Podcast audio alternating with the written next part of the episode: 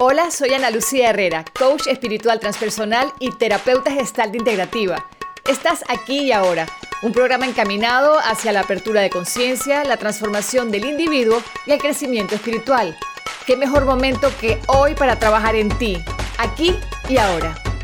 Bueno, y con esto empezamos el programa de hoy. Mi invitada es maravillosa. Les recuerdo que estamos aquí y ahora con Ana Lucía Herrera, acompañada por supuesto de Sandra Piccini. Y mi invitada casualmente la conocí en el book club que estamos realizando. Ella es Dariana González. Ella es consultora educativa. En algún momento Dariana vi que habías colocado una publicidad de algo que se llamaba, imagínate esto Sandra, se llama educación positiva.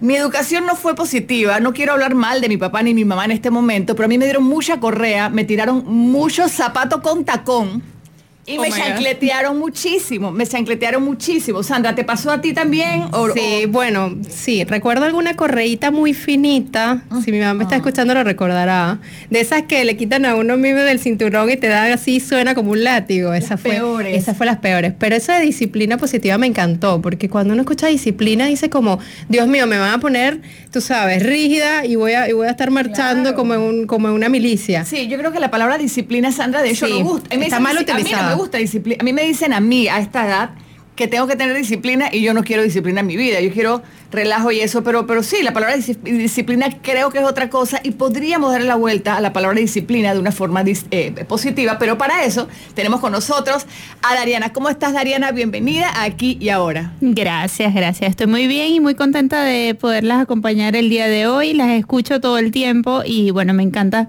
que podamos compartir en este espacio para dar información de disciplina positiva y de muchas cosas más. Dariana, cuéntame, tú eres consultora educativa. Más o menos explícame qué, eso qué significa. Ok, consultora educativa, eh, yo trabajo con todo lo que es la parte de asesoría en crianza y educación. Eh, para el tema de disciplina positiva hice una certificación con la Asociación de Disciplina Positiva de Estados Unidos, tanto para formar padres como para formar maestros eh, en el tema de disciplina positiva.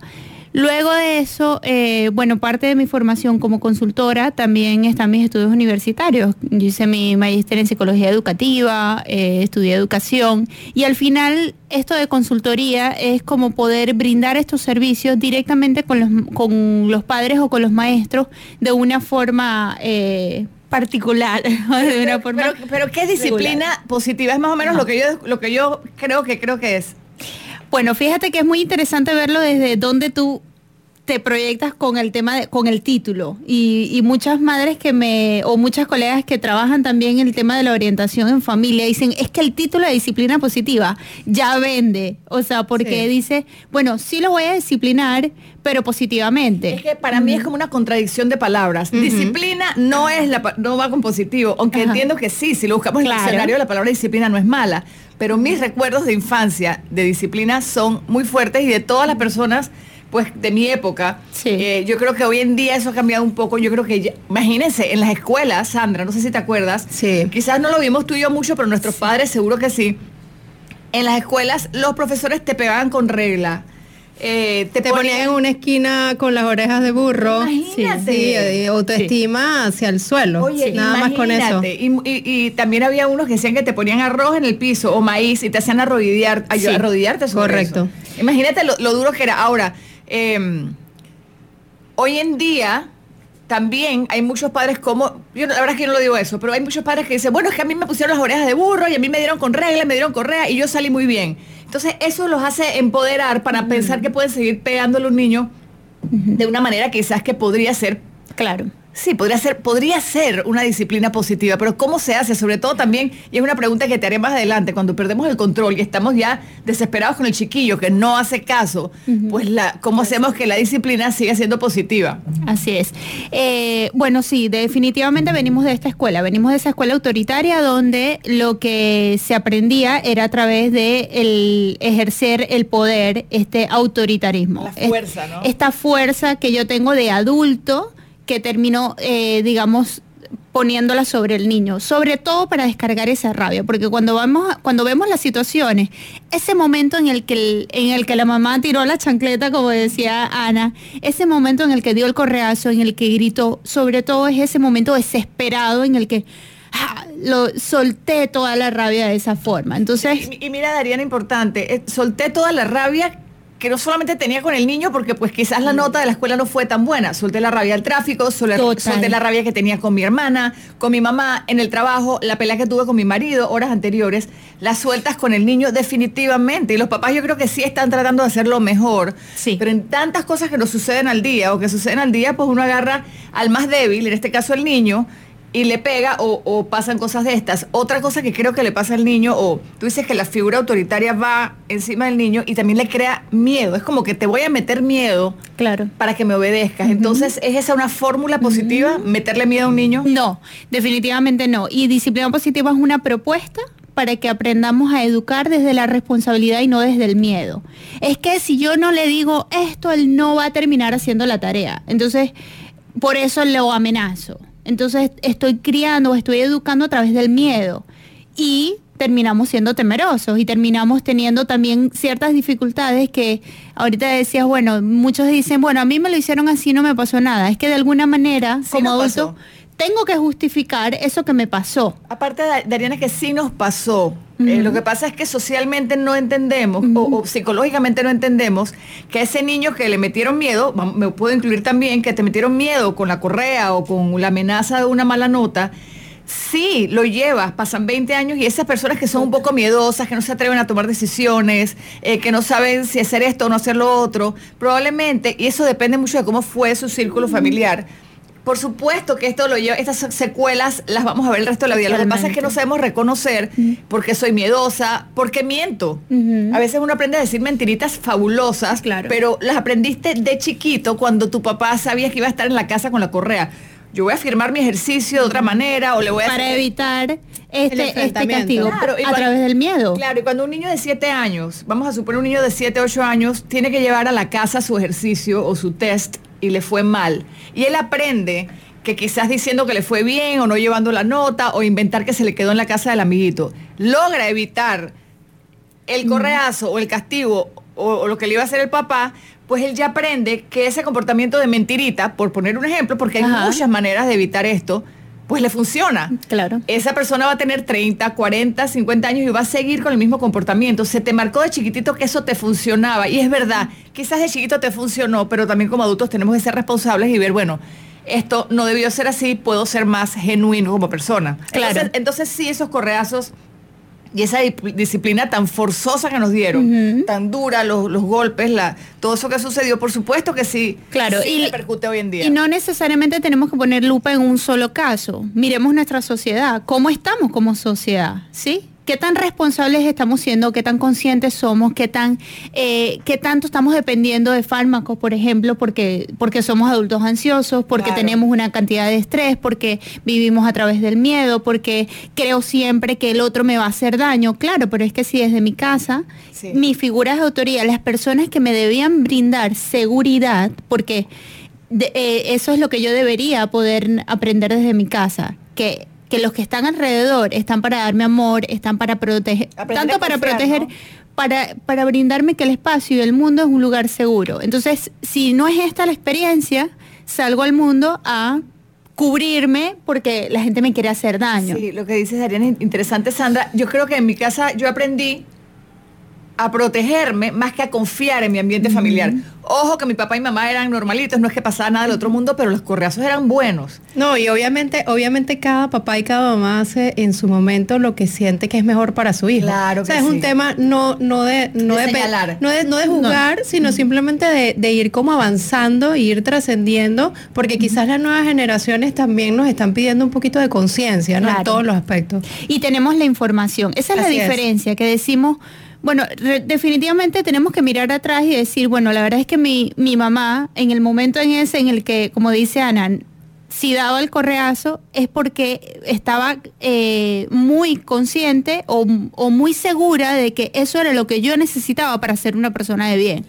Pero Hoy en día sabemos que no es así, sabemos que esa no es la forma en la que el niño va a lograr desarrollar todo lo que debe desarrollar y, que hay otras maneras. Entonces que hoy los adultos que estamos en la sociedad podamos elegir otros modelos como el de disciplina positiva para de igual manera brindar estructuras, establecer límites y hacer los niños responsables, eh, es, nuestra, es nuestra labor hoy. Si nos quedamos en el correazo es porque definitivamente estamos diciendo, ¿sabes qué? A mí me da pereza mirar otra cosa, no lo sé hacer diferente, no me quiero educar y voy a seguir haciéndolo así. Es evolución. ¿Sabes qué, Dariana? Yo, por defender un poco a los papás, a mi papá y mi mamá, inclusive, sí, a todos los papás que nos están escuchando, eh, por defenderlos un poco, a ellos también les dieron correa. Total. Uy, y más todavía, quizás. Imagínate, ¿no? Mi papá me decía que le pegaban con el fuete del caballo. O sea, ¿te acuerdas con la cosita esa que le pegan al caballo? Así, pobre caballo tampoco debiéramos estar pegándole, pero bueno. Eh, entonces, claro, son, son comportamientos aprendidos que el bisabuelo se lo hizo al hijo, el hijo al abuelo, el abuelo a tu papá, ti, ti, ti, y viene así en, en, eh, la, palabra generaciones. Son comportamientos que tenemos ya dentro de nuestro ADN, o sea, son cosas de que eso es así, no lo conoces de otra forma. Pero Dariana, vienes hoy con una propuesta diferente y positiva, en verdad ¿Cómo será? Es que no es tan fácil. O dime tú, ¿no? Vuelvo y te digo, yo también fui criada así. Y cuando trato de hacer las cosas de manera positiva y no me funcionan, también me desespero. Entonces cuéntame o danos algunas claves de cómo podría ser una disciplina o una educación positiva o un ambiente positivo en casa sin tener que estar gritándonos o metiendo miedo o, dando correazos o prohibiendo cosas, ¿no? Claro. Eh, fíjate, disciplina positiva principalmente como es un modelo educativo en el cual eh, desde hace mucho tiempo desde 1920, eh, los psiquiatras que desarrollaron eh, eh, las bases de este modelo empezaron a ver como el autoritarismo no era un, no nos estaba dejando estos resultados los que estamos hablando, el autoritarismo es el extremo de la autoridad. Es decir, es el abuso de esta autoridad que nosotros tenemos como adultos. Dariana, sorry, te quiero interrumpir. También hay otra manera que hacen los papás o que hacían los papás. No solamente era cuando te daban correa, también era cuando te decían, dije, si haces tal cosa, te compro tal otra. También era comprándote, una manipulación fuerte. O sea, como tú lo ves, si limpias tu cuarto, si arreglas tu cuarto, te llevo a comer tal cosa o te invito a tu amiguito.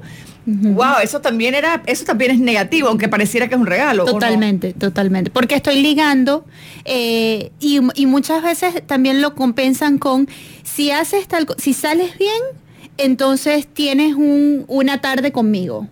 o tienes un o te comes un helado conmigo o vamos al cine entonces condiciono eso que debería estar que es una necesidad propia de los niños y de nosotros como padres entonces de alguna manera si en realidad es que me va mal en matemáticas y no puedo con las matemáticas. Imagínate el estrés de este niño que tiene esta necesidad y no la puede cubrir porque no sale bien en matemáticas. Entonces, de alguna manera es algo que es muy duro para los niños poder eh, ser regular, ¿no? Es difícil, ¿no? Y allí podemos caer en el lado permisivo también, porque tanto está el autoritarismo como está la permisividad.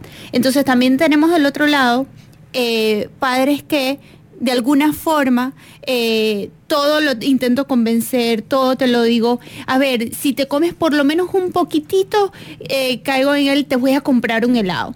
Si, si, si te pones los zapatos, entonces eh, nos vamos al parque. Eso es manipulación. el, niño, el niño se tiene que hacer los zapatos porque tiene que aprender a amarrarse los zapatos. Exacto. Y allí si estoy dentro de este modelo, el niño también se infla y se, empodera de decir, ah, ¿en qué momento lo voy a hacer? Eh, porque sabe que tengo, tengo este Estamos poder. creando monstruos también, qué horror. Totalmente. Y creo que eh, con el tema de buscar formas más respetuosas, si no estamos claros de cómo establecer estos límites, que es lo que vamos a empezar entonces a hablar, si no estamos claros de cómo establecer estos límites, probablemente terminemos en ese lado de que yo no quiero hacer nada que sea autoritario, pero no sé cómo hacerlo que no caiga en la permisividad. Y quedo sin, sin estructura. Aquí va la palabra importantísima. casualmente lo puse en mi post de esta mañana. Les recuerdo mis cuentas, eh, mi Instagram soy Ana Lucía Herrera. Eh, la de Dariana es arroba rayita de abajo edukids y la de Sandra es arroba Sandra Pichini Happy Life. Casualmente esta mañana estaba hablando de equilibrio. Ajá. Eh, dices, ay, voy a equilibrar mi día desde temprano para ver si ando así como enfocada.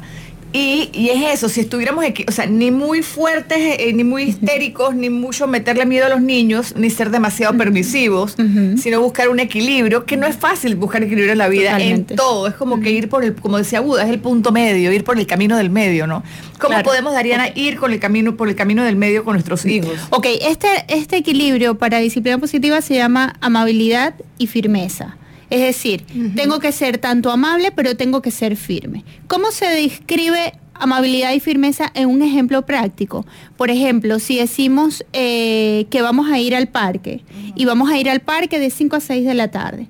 Si nosotros tenemos una, un horario, una rutina, los talleres de disciplina positiva enseñan a los papás a cómo podemos establecer rutinas con ellos, acuerdos, horarios para las cosas, eh, que tengamos cierta estructura establecida. Si tenemos esta hora en la que nosotros vamos a ir al parque de 5 a 6 de la tarde y la avisamos anteriormente y le decimos, mi amor, tenemos una hora para estar en el parque. Sabemos que nuestro hijo no tiene, eh, a lo mejor por su edad, pueda no saber cuánto es una hora y cuánto es de 5 a 6, pero con la práctica entonces va a poder ir aprendiendo. Y nosotros podemos decir, bueno, 15 minutos antes de que se acabe el tiempo, te puedo decir, recuerda que te quedan 15 minutos, qué juego vas a jugar, qué cosas vas a hacer, para que a las 6 nos vamos a ir. Ay, Dios mío. Y yo lo tengo que recordar. Me tocaste la parte más difícil porque soy muy impuntual. Ahora, entonces si yo, si son las 5 y no he salido y son las 6 y yo voy tarde, ahí ya yo voy dañando el sistema, ¿no? Claro, porque de alguna forma, no, a ver, tenemos uno, un lado es irme a lo rígido de siempre y si no es 5 on clock,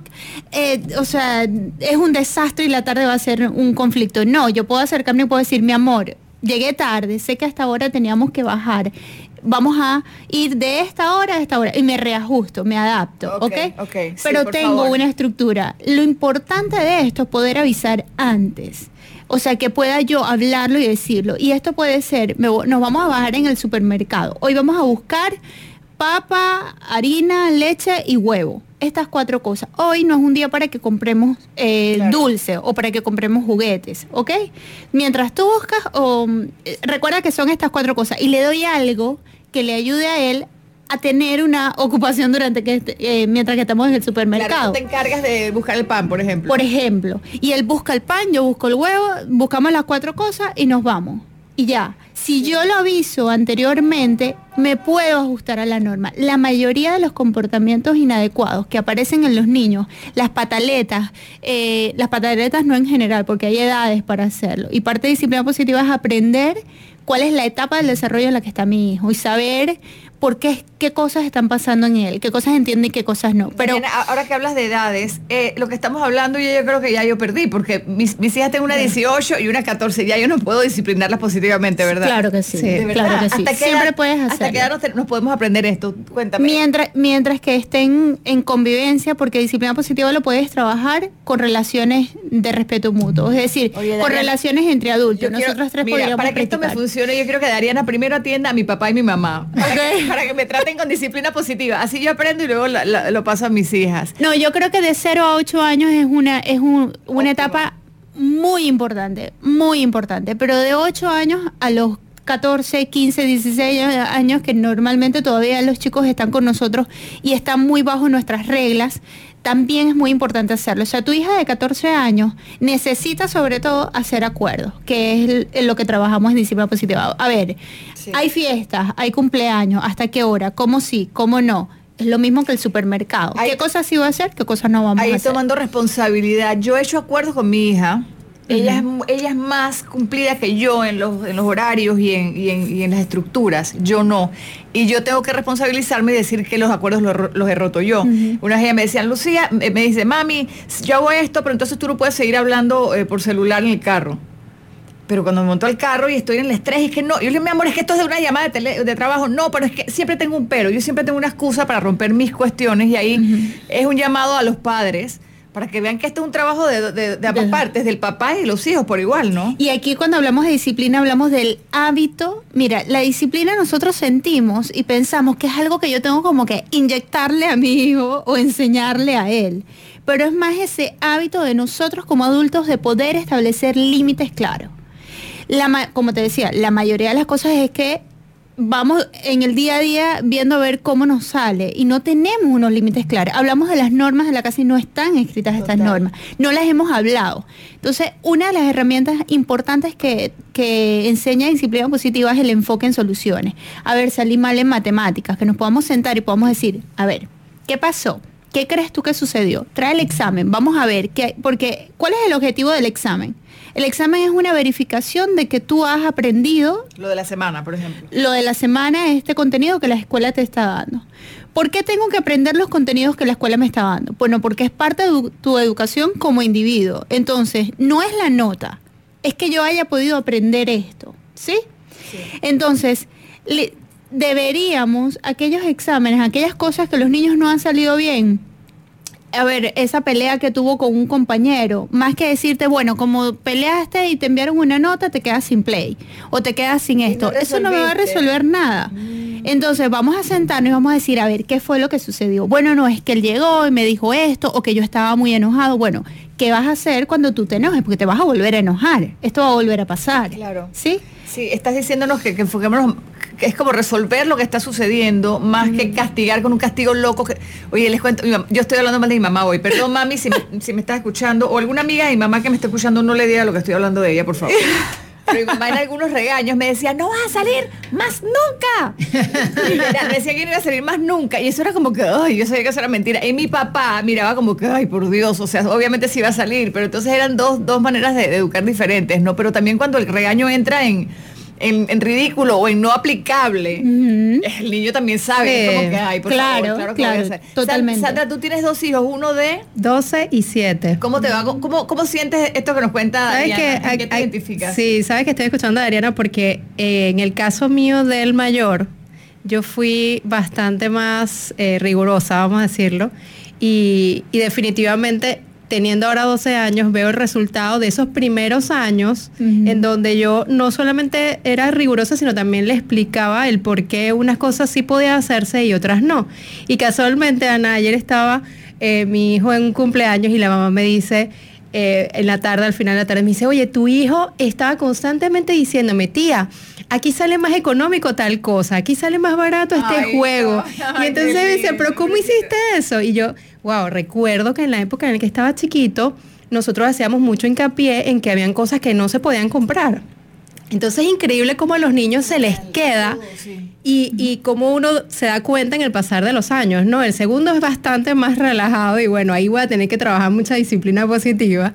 Pero sabes que pensaba también, este, Dariana, tu trabajo eh, en este caso lo haces primero con los padres y luego con los hijos? ¿Trabajas con los hijos solamente? Cuéntanos un poquito cómo es ese proceso. Ok, fíjate, hay diferentes eh, formas. Están los talleres en los cuales los padres vienen y hacemos varios módulos y aprenden todo este modelo que estamos repasando ahorita aquí de tema en tema por encima. Eh, se aprenden en diferentes módulos.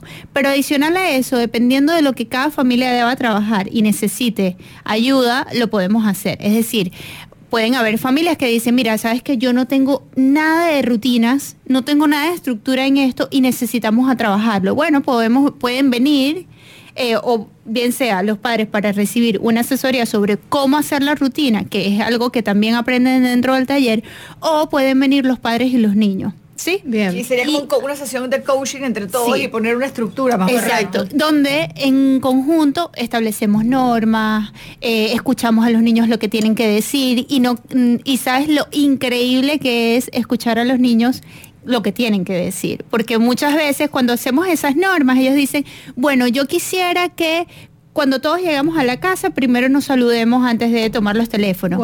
¿Qué nos quiere decir esto? No, no, no, es que, es que vamos a, yo estoy segura que los niños no tienen la culpa.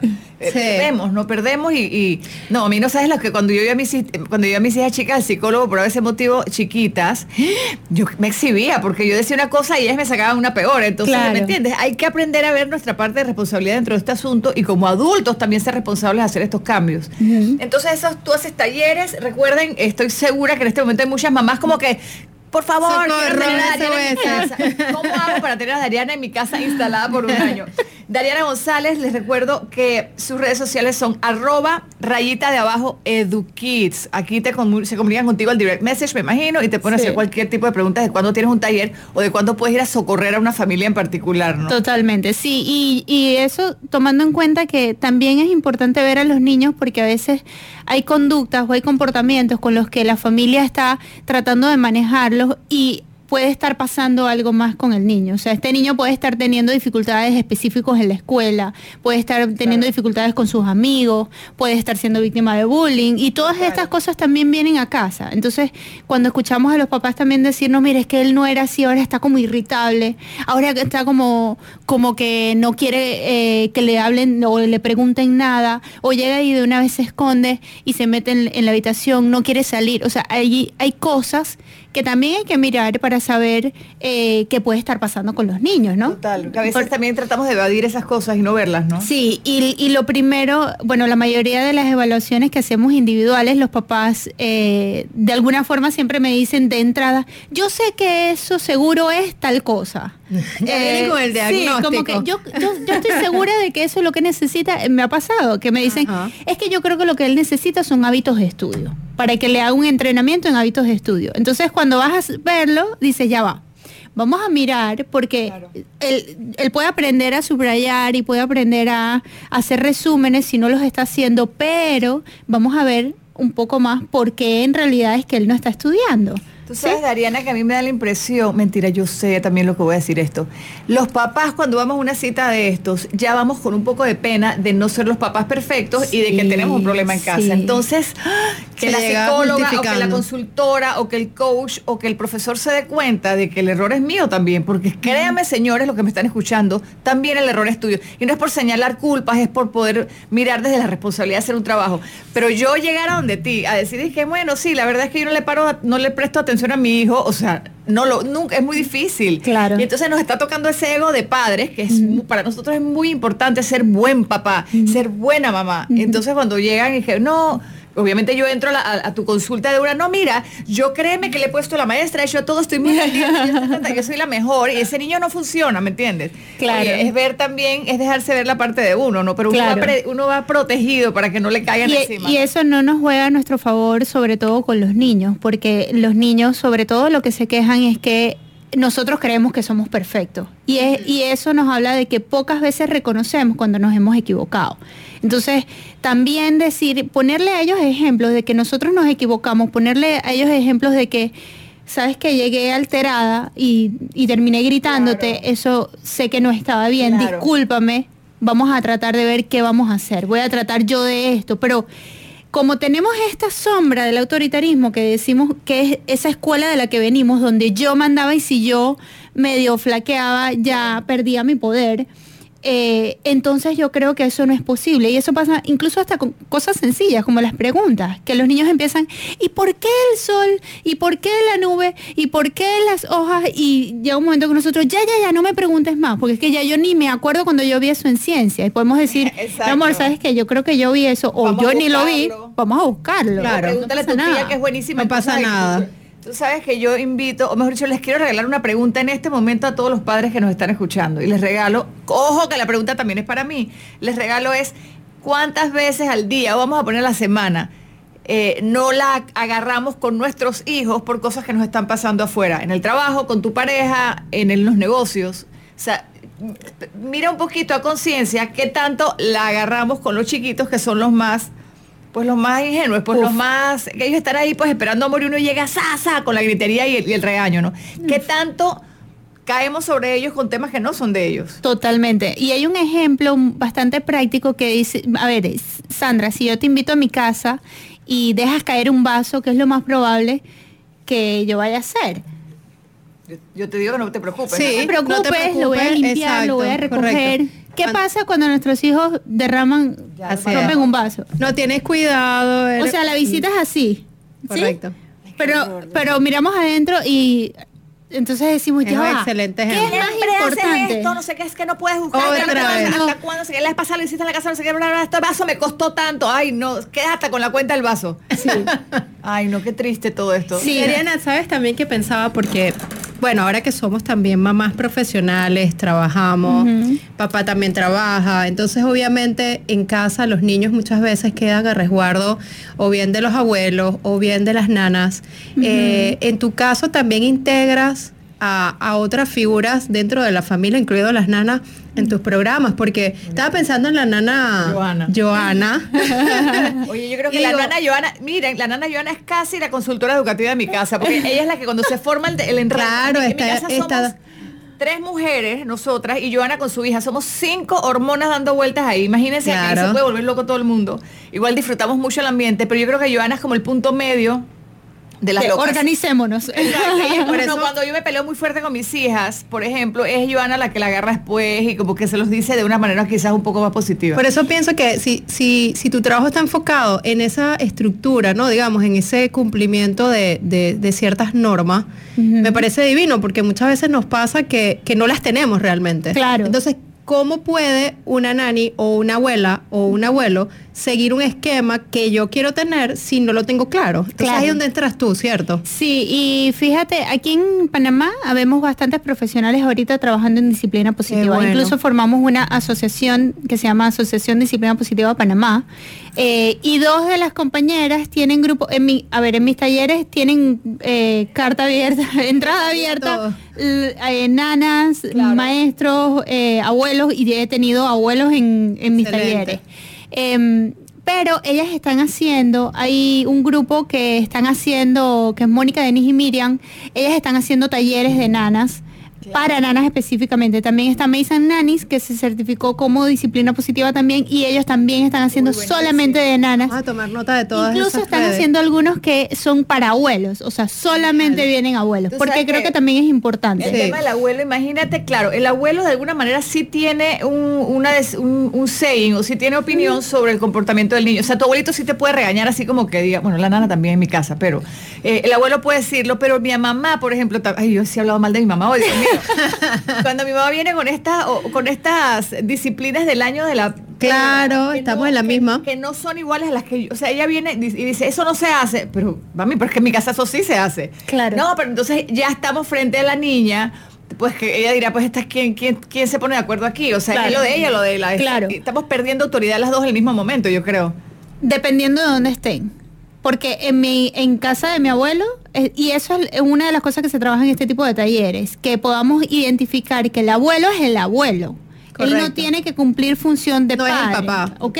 Entonces, si yo estoy en casa de mis abuelos el sábado, yo no puedo, yo como madre no puedo poner las normas de allá, de que no, es que no puedes darle tal cosa, no puedes ver, él va a visitar al abuelo, entonces sí lo ideal es que, por ejemplo, tengan conocimiento un poco de esto, sobre todo para entender un poco lo que nosotros estamos haciendo, que para ellas queda tan extraño y no saben qué es. Este, para que puedan entenderlo y yo creo que como para que interrumpir menos el proceso que nosotros estamos llevando, pero no para que en su tratemos de que en su casa también sea disciplina positiva, pues es parte del control que queremos que tenemos. No entendí, no entendí. Espérate, cuando mis hijos van a la casa de los abuelos, allá respeto las reglas del abuelo, es lo que quieres decir. Sí, igual el mundo de él. Exactamente, igual cuando son padres separados. O sea, en la, en, no, se pone más complicado esto. en casa de mi papá hay ciertas normas. En casa de mi mamá hay ciertas normas, porque es más fácil para los niños y es más saludable para los niños entender que en cada entorno alguien establece las normas, que yo puedo ser parte de esas normas y cuáles son esas normas y poderlas cumplir, que intentar mezclar un poco lo mío con lo de mi mamá, con lo de... ¿Sí? En el caso del papá y la mamá eh, que no saben ni a quién hacerle caso. Sí, lo vamos a saber que si mi, si mamá, si mi mamá le, cada vez que yo llego y llevo a mis hijos, les hace una fuente de chocolate y mi hijo es alérgico al chocolate, obviamente o no, no va a comer tanto dulce, no lo va a visitar siete veces a la semana, todos los días. Sí, hay cosas como que medicinas y cosas así que son básicas, pero, pero es como respetar. Y eso que dices es bonito, que el niño pueda aprender a entrar a diferentes sistemas o diferentes lugares porque de adulto también va a trabajar en diferentes lugares, va a conocer diferentes grupos de amigos, va a visitar diferentes países y no todo el mundo se puede comportar igual. Claro, y eso, y eso es lo ideal, que yo pueda saber que yo llegué aquí y bueno, y aquí se utiliza un tono de voz, aquí voy a mirar el ambiente y me voy a adaptar. Esas son habilidades para adaptarme a situaciones y entornos. Pero si yo creo que siempre las cosas son como yo creo que son y todo el mundo alrededor, porque este es mi hijo, tiene que, y esto tiene que ver incluso si nosotros como padres trabajamos, eh, vivimos juntos.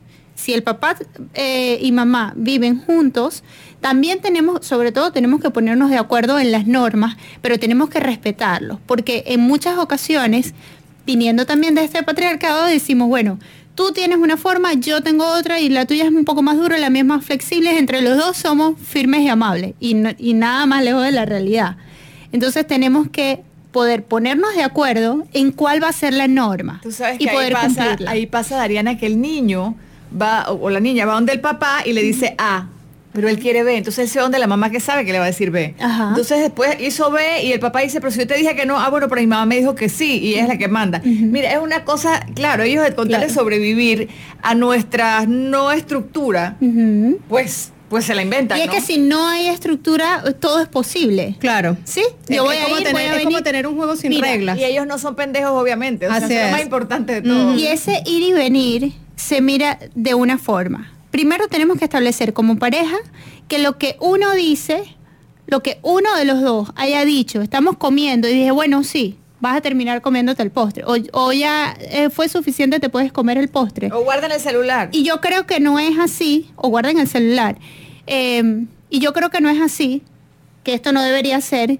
Yo me voy a quedar callada y después voy a hablar. ¿Sabes qué? Yo creo que esto no estaba bien. ¿Cómo lo vamos a hacer la próxima vez? Pero en ese momento no puedo yo salir a decir, no, no, no, que no, que no sea así, que sí lo saquen, que no lo usen, que lo guarden, que porque ellos quedan como... Dariana, vamos a repetir esta parte. Mamás y papás que nos están escuchando aquí y ahora, eh, cuando tienen un punto de vista diferente, y si algún papá dijo una cosa, el otro calladito y después lo discuten a puerta cerrada para la próxima ir mejorándolo en, en, tal caso a ver si ustedes llegan a un acuerdo. Claro. Pero no desautorizarte frente a los niños, ¿no? Totalmente. Y saber que en ese momento en el que los niños vienen a, a tener un B o un A, y no, pero ya yo te había dicho esto. Bueno, es que mi papá me dijo que A. Sí, a ver, si tu papá te dijo que A, seguramente, seguramente no sabía que ya yo había dicho B. Si él sabe que yo he dicho B, él iba a decir B. Entonces es tu responsabilidad que cuando tú recibes una respuesta de allá o de aquí, ya sabes que esa es la respuesta de los dos. Como lo que dice uno es lo que dice los dos. Dariana, te tengo una pregunta. Y, un castigo grande, o sea, hoy en día, en una disciplina positiva, ¿cuál sería un castigo fuerte? Eh, no sé si la pregunta ni siquiera funciona. ¿Me, explico? Bueno, no trabajamos con castigos, pero sí trabajamos con consecuencias. Se trabajan consecuencias naturales que son, si tú no te llevaste la lonchera al colegio, pues la consecuencia es que no vas a comer. Te va a dar hambre. Si no llevo un suéter y no voy a salir yo, ahí es donde yo me tengo que quedar, no salir yo a rescatarte y a y, y hacerlo responsable. Pero si mi hijo tiene tres años, obviamente le voy a ir a llevar la lonchera. ¿Me explico? Porque no es su responsabilidad llevar la lonchera o estar pendiente de la lonchera cuando él tiene tres años. Ay, Dios mío, ok, y si mi hija de 14, de 13 años dejó la lonchera o dejó la platita para el recreo o dejó el suéter del frío y me llama, mami, se me quedó el suéter, y yo digo, consecuencia, bueno, mi amor, recuérdate mañana de que no se te quede. Entonces mi hija dice, ay, pero es que tú eres mala, no sé qué, porque la mamá de la otra sí vino corriendo a entregársela. Y ahí entra otra vez el tema de que, ay, soy mala madre. O sea, en verdad hay que quedarse en la casa y no llevar el suéter. Hay que quedarse en la casa y no llevar el suéter. Y decirle, mi amor, me encantaría poder ayudarte, pero en este momento no te puedo ayudar. Sobre todo lo que... Mañana hay una nueva oportunidad. Si yo no experimento la consecuencia, no puedo responsabilizarme. Si yo te rescato, te lo estoy, te, te, estoy limpiando el terreno para que tú sepas. Ella va a saber que de alguna manera, aunque tú estés en una conferencia, vas a soltar el micrófono y le vas a ir a llevar la lonchera. O vas a llamar a alguien, dame dos minutos, llamo a alguien que se lo puede llevar. ¿Sí? ¿Cuántas veces no estamos en reuniones súper importantes? O lo que sea, hasta tomándonos un café con un amigo, lo que sea, y llaman y preguntan. Entonces uno deja como que la vida tirada y entonces no disfrutas ni el café con la amiga ni la conferencia y vas histérica a llevarle el suéter al niño también. Entonces se te convierte un caos a ti también, ¿no? ¿Ibas a decir algo? Sí, sobre todo porque lo que veo es que no les estamos haciendo ningún favor en ese sentido, porque luego van a ser adultos codependientes y, y, pienso que quizás de, ahí vienen esas relaciones de pareja en donde el hombre no decide o no actúa porque es de codependiente de la esposa. Quizás en el eh, siendo pequeño era de los que la mamá le ponía las medias con 14 años. Claro. Entonces, es un tema también de, de, ser coherentes en el amor que les estamos dando. O sea, en, ese momento que yo salgo corriendo a llevarle el suéter, no lo estoy amando coherentemente, porque no le estoy haciendo un favor. Claro, es para su protección, o sea, lo estoy terminando yo por ti. Otra parte, eso son consecuencias naturales, algo en lo que yo no intervení y simplemente sucedió. Luego están las consecuencias lógicas. Las consecuencias lógicas son consecuencias que sí hemos establecido porque sabemos que hay un problema. A ver, siempre cuando ven a ver televisión terminan peleándose las hermanas, por ejemplo. Entonces, vamos a sentarnos con el enfoque en soluciones, vamos a hablar, a ver, está pasando esto. ¿Qué creen ustedes que podemos hacer para solucionar? Y escuchar. Bueno, es que yo creo que podemos tener una hora ella, una hora yo. Es que creo que podemos tener, eh, a ver, ¿cuál va a ser el acuerdo? Bueno, la próxima vez que esto suceda, por a lo mejor una de las ideas es, yo voy a entrar como recordatorio de que esto no lo podemos hacer, voy a apagar la televisión y cuando ustedes estén de acuerdo, la voy a volver a encender. Pero ahí nosotros podemos establecer una consecuencia y podemos decir, cuando se apaga la televisión por segunda vez, no se vuelve a prender hasta mañana.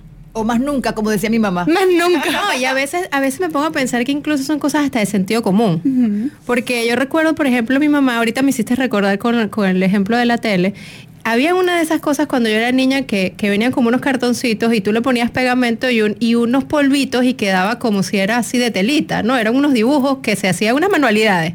Y claro, mi hermana y yo, que, que queríamos hacerlo a las dos, nos peleábamos quién hacía cada el, la actividad, pues. Y mi mamá, al ver que no nos estábamos poniendo de acuerdo, abrió el bajante de la basura y lo echó. Y yo sentí un dolor tan grande, pero luego entendí que efectivamente era la consecuencia de una falta de, de, comunicación efectiva que estábamos teniendo mi hermana y yo. O sea, no se ponen de acuerdo, pues ninguna de las dos. Es un ejemplo perfecto y para llevarlo a que no sea tan extremo como que... Lo tiré por, la, basura, porque si se pelean por el teléfono no lo voy a tirar. Claro, claro. Para que pueda ser de esa forma, podríamos, a ver, lo voy a retirar, lo voy a guardar y mañana será una nueva oportunidad para ustedes intentar jugar con esto. me acaban de recordar dos cosas he hecho. Una, mi mamá una vez me tiró un Atari por la ventana. Atari quiere decir Nintendo y wow. Ha caído tu cédula con Atari. no, mi Atari era lo máximo. Me, dice, me dijo, no, yo tenía que 13, 14 años. Me dijo, no más. Yo sigo jugando, no más. Yo me imagino que a la quinta esa mujer desconectó ese aparato y, por la ventana voló. No, no, la dentro de la misma casa la tiró el piso ah. abajo y eso fue Dios mío, jamás se me olvida eso. Y la otra me da risa que cuando mis hijas discutían, mira, hace rato que no lo hago, pero sí me gustaba hacerlo regáñame, Dariana, por favor. No era tan malo porque yo me reía, pero mentira, no sé. Cuando mis hijas se ponen a discutir así que ya se ponen insoportables, que no se ponen de acuerdo, yo las saco de la casa, les cierro la puerta. Cuando se pongan de acuerdo, ustedes me tocan la puerta y entran. Ahora, ni les grito, ni hago violencia.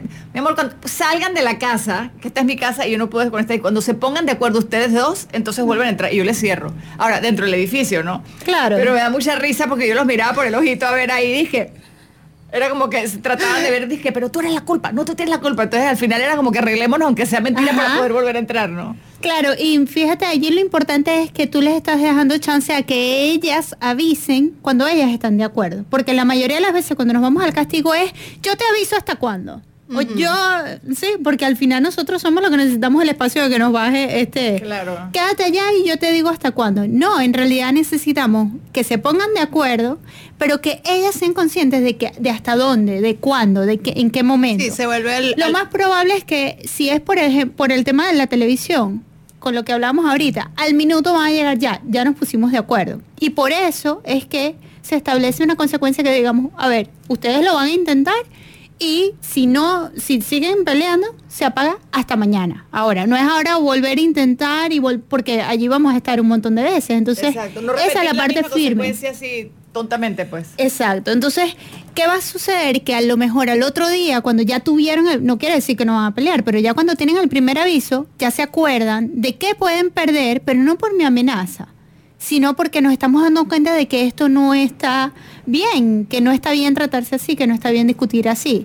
Entonces, de alguna forma, las consecuencias es enfocarnos a buscar una solución. Correcto. Y me ayuda, principalmente para que no sea un castigo y, sea una consecuencia, número uno tiene que estar preestablecido. O sea, tenemos que saber qué va a suceder. Si yo sé que va a suceder... claras. Sí, consecuencias claras y que las podamos hacer con los niños. Si es algo que yo he creado, yo sola, en mi mente, puede ser una, una consecuencia que yo creo que es la lógica. Pero si yo no integro a los niños para poder pensar en qué creen que va a, ser una solución, entonces eh, ellos no se sienten parte de esa solución. Si ellos se sienten parte de la solución, entonces eh, están viendo el problema como, como deberíamos ver los adultos el problema. Dariana, ¿qué tanto el niño debe negociar la solución o la consecuencia con el papá? No es una negociación. Eh, en las negociaciones, que, creo que de esta parte cuando hablamos de, de, modelos más respetuosos, eh, lo que se diferencia de las negociaciones es que entramos en una explicadera constante de lo mismo. Es decir, a ver, bueno, si te lo, si, si dejan de pelear ahora en este momento, nos vamos a tal lado. Eh, em, a ver, entro yo en lo que al niño le parece y voy probando, ¿ok? ese es como el, lado del negociante. Cuando negociamos, tenemos como, como que tú tienes un criterio, yo tengo otro y nos tratamos de poner de acuerdo. Cuando nos enfocamos en las soluciones, cada quien da una idea y la ponemos en práctica. Ojo, y en esto es importante que pongamos en práctica cosas que a los niños también se les ocurra. O sea, si, si hacemos una lluvia de ideas y salen cuatro cosas, y la que elegimos como consecuencia es la, solamente la que yo digo, pues tampoco es algo equitativo. Ok, o sea que hay que tomar en cuenta el punto de vista de ellos y llevarlos en tal caso aparte de las soluciones. Y también eso lo hace sentir a ellos como que parte responsables del, tema, ¿no? En, disciplina positiva eh, creemos en el sentido de pertenencia. Es decir, el niño necesita sentirse parte del grupo. Y sentirse parte del grupo, sí. Y sentirse parte del grupo es eso, que yo tengo un problema, que nos podemos sentar, que buscamos una solución, que puedo aportar una idea, que esa idea es tomada en cuenta ¿sí? Entonces eso hace que el niño sienta que este problema no nada más es mío. ¿Qué nos trae a futuro? Que mi hijo puede tener 12 y 13 años, por eso les hablaba a ustedes, si tienen chicas de 13, 14 años, perfectamente pueden poner esto en práctica. Porque ¿qué me trae a futuro? Que cuando hay problemas en la escuela, cuando tengo un problema con mis compañeros, cuando tengo un problema de cualquier tipo, yo puedo traerlo a mi familia y todos vamos a pensar en cómo lo puedo solucionar. Exacto y sería una forma más real de ver las cosas. Es como más equitativa, que todo el mundo tenga una opinión en la casa, porque al final es la casa de todos. Hablabas de consecuencias, digo, castigos lógicos, no, castigos naturales. consecuencias, naturales, consecuencias lógicas. Y el enfoque en soluciones. Son como... En esta parte, exacto. Exacto, son como tres de las alternativas eh, que son como más paliativas al castigo. ¿sí? ¿A qué va a pasar si? Fíjense que no está del todo en el control de nosotros. A ver, van a haber cosas que que son por seguridad, que tenemos que decidir nosotros, que, o sea, esto no nos quita de nuestra autoridad, nos quita del autoritarismo, que es, a ver, deliberadamente yo voy a decidir que te vas a quedar sin la fiesta, que no vas a ir a tal lado porque yo tengo el control. Eso es lo que quita. Es, un autoritarismo como que se nos devuelve mal, porque perdimos, es como que no, el niño no lo respeta tampoco cuando hacemos cosas así. Sí, porque al final los niños se buscan una excusa y se terminan escapando, lo que sea, porque no lo entienden. Eso también yo lo hacía mucho, me escapaba. Ustedes saben que yo tenía un peluche enorme, que era un guineo, pero enorme, el tamaño humano. De hecho, lo tenía mi hermana. Miren cómo las cosas se pasan de generación en generación. Por ende, esto es culpa de mi hermana, no mío.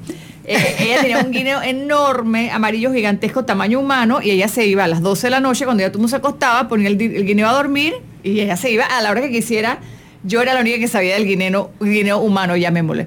Luego de eso, cuando ella se va a la casa, se va a estudiar, yo adquiero el, muñeco que me permite escaparme a las discotecas jueves. Ajá. Wow. Todo, imagínense. Este, hasta que un día descubren el famoso peluche gigante. Y bueno, ya se imaginan los correazos que surgieron, pero bueno. ¿Qué te suplía? Voy a contestar una pregunta que hacían por aquí. Tienen preguntas divinas y por estar hablando no las vemos. Eh, que estaban preguntando sobre el time out, que es este tiempo fuera en el que eh, se le pide a los niños, es, muy conocido, eh, es una, una estrategia en la que se le pide a los niños estar eh, según algo que hayan hecho, rayaron, rayó una pared o hizo cualquier cosa, porque se usa normalmente cuando tienen así dos, tres, cuatro años, eh, y tienes que quedarte en un espacio, en una esquina, y, Ajá, sin moverte, sin hacer machín, quieto, tiempo fuera. Y ese tiempo fuera supuestamente es para pensar sobre lo que has hecho. Entonces, eh, nosotros no utilizamos tiempo fuera con este modelo. Si usamos un tiempo fuera, pero no, eh, a ver, con cualquier cosa que haya sucedido, que a ti te haya alterado, que el niño esté molesto, que el niño esté bravo porque no le dejaste seguir pintando, lo que no le dejaste, podemos ir a un espacio y ayudarlo a calmarse. O sea, el tiempo fuera es apartarnos de la situación para poder aprender estrategias para autorregularnos, que pueden ser, eh, y, hacemos como ruedas de opciones, donde ellos eh, se les coloca, a ver, puedo tomar agua, me puedo lavar la cara, puedo, poner, puedo ponerme las manos en las piernas y respirar. Respirarte. Ajá. Eh, puedo colorear, puedo soplar burbujas. ¿Qué puedo hacer para yo calmarme? Ese es el tiempo fuera. Y este tiempo fuera no nada más lo necesitan los niños. Cuando decías eh, al principio, que decías, ¿qué hago cuando, cuando llego así y todo me desborda y termino gritando y termino peleando? Eh, ese tiempo fuera con la mamá. Tiempo fuera. Necesito esperar. Hace unos días hice un post que se llamaba em, Por cinco minutos no hagas nada. Llegaste y la la alfombra está manchada, eh, lo, que lo que sea que hayas visto, por cinco minutos no hagas nada. Es como que, es como que intégralo. Correcto. cálmate y vamos a ver cómo de qué mejor manera podemos conversarlo. Porque muchas veces la mayoría, o sea, la mayoría de las cosas que voy a hacer van a ser a través de la rabia, a través del... Sí, yo creo que ahí Darían lo que invita es a que no reaccionemos. Primero hacemos un alto, un stop, respira, no reaccionamos y después pues atendemos la situación, ¿no? Exactamente. Y para poder pensar, eh, yo tenía un niño que, decía, a ver, le estábamos en una sesión y la mamá le preguntaba, pero dile, pero eh, le hacía una pregunta y, le, y, como él no respondía todavía, ella le decía, pero dile, pero explícale lo que me estabas diciendo a mí. Entonces él la mira y le dice, pero estoy pensando lo que me preguntaste. O sea, era como, ya va. Exacto. Aquí tengo otra pregunta eh, de Joss. Espérate, aquí tengo una pregunta. Dice, mira, esta pregunta está complicadita. Dice, ¿cómo hacer cuando el padre no cree en la crianza con amor y cuestiona siempre el proceder de la madre? Ok, yo creo en que ambos tienen que conseguir un punto medio de qué van a hacer. Porque eh, la mayoría de las veces en la familia, nosotros como madres sentimos que tenemos de alguna forma mucho, eh, tenemos mucha decisión sobre lo que sí se va a hacer y lo que no se va a hacer, porque venimos de una escuela donde la madre es en la casa, ¿no? Es la, exacto, es la encargada de esto de la casa. Del hogar. Entonces todo lo que yo voy a hacer en la maternidad eh, con mis hijos de alguna manera lo que buscamos es, bueno, que el, que el padre se pueda integrar y se adapte a lo que puede hacer y no, o no puede hacer. Y a veces conseguimos que los padres muchas veces es más fácil darse la vuelta y no decir nada y después nos quejamos nosotros a decir, bueno, es que él eh, o no me ayuda o no participa o no le pone norma también. Entonces, para poder eh, ver esto, primero necesitamos tener un modelo que para los dos sea eh, aceptado, de ah, sea aceptado, tenga, sea consonante con lo que ambos piensan. Y si no, si, ah, bueno, yo quisiera hacer disciplina positiva y tú tienes otra forma, pues sentémonos a ver cuáles van a ser las normas. Al final de todo esto, son modelos para establecer normas y límites. Sí, poner acuerdos dentro de tu casa y yo creo que dentro de la casa, dentro de tu casa todo el mundo puede poner su propio modelo, su propio tipo de estructura, sí. pero es ponerse de acuerdo los papás y no desautorizarnos hay que, invitar a Adriana otra vez aquí. La próxima vez te vamos a invitar, pero con cuatro, con tres niños, ¿te imaginas? Sería divertidísimo. mira, mi hija Alex te gana, porque esa no pierde una.